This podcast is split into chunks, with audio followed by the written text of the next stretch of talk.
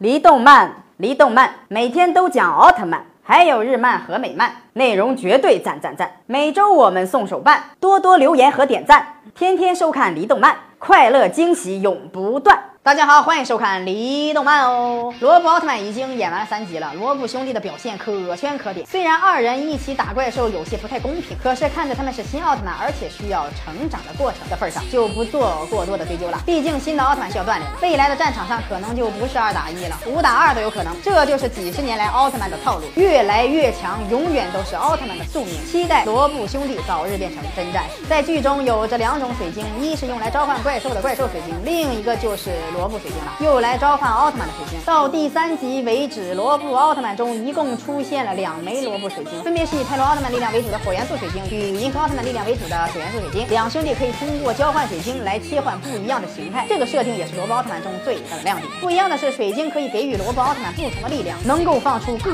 种各样的技能。可是罗布奥特曼的形态可不只是这样哦。之前的介绍中，我们也看到了罗布奥特曼还会拥有金色的身体、紫色的身体等等，这就说明罗布奥特兄弟还会有其他的形态，而且很快就会出现在荧幕上。既然罗布兄弟就要变换身体的颜色了，那就必须要使用新的水晶了。在罗布奥特曼第三集结尾的预告中，也出现了赛罗、赛文以及艾克斯奥特曼的罗布水晶，这一下子数量还不少呢。这就说明在罗布奥特曼第四集中，很有可能罗布奥特曼兄弟就会得到新的形态了。在这三枚新的水晶里，兄弟俩会首先使用哪两枚水晶呢？哥哥可能会使用赛文奥特曼的罗布水晶，弟弟也有可能使用赛罗奥特曼的罗布水晶。不知道父子俩的力量是否更加强大呢？罗布奥特曼的新形态就要登场了，非常期待呀！罗布奥特曼第三集，我们看到了艾冉先生也在收集怪兽水晶，而收集这些水晶的目的还是不为人知，说不定和黑化欧布奥特曼有一定的关系。这样看来，距离黑化欧布的出现也越来越近了。希望凯也能出现。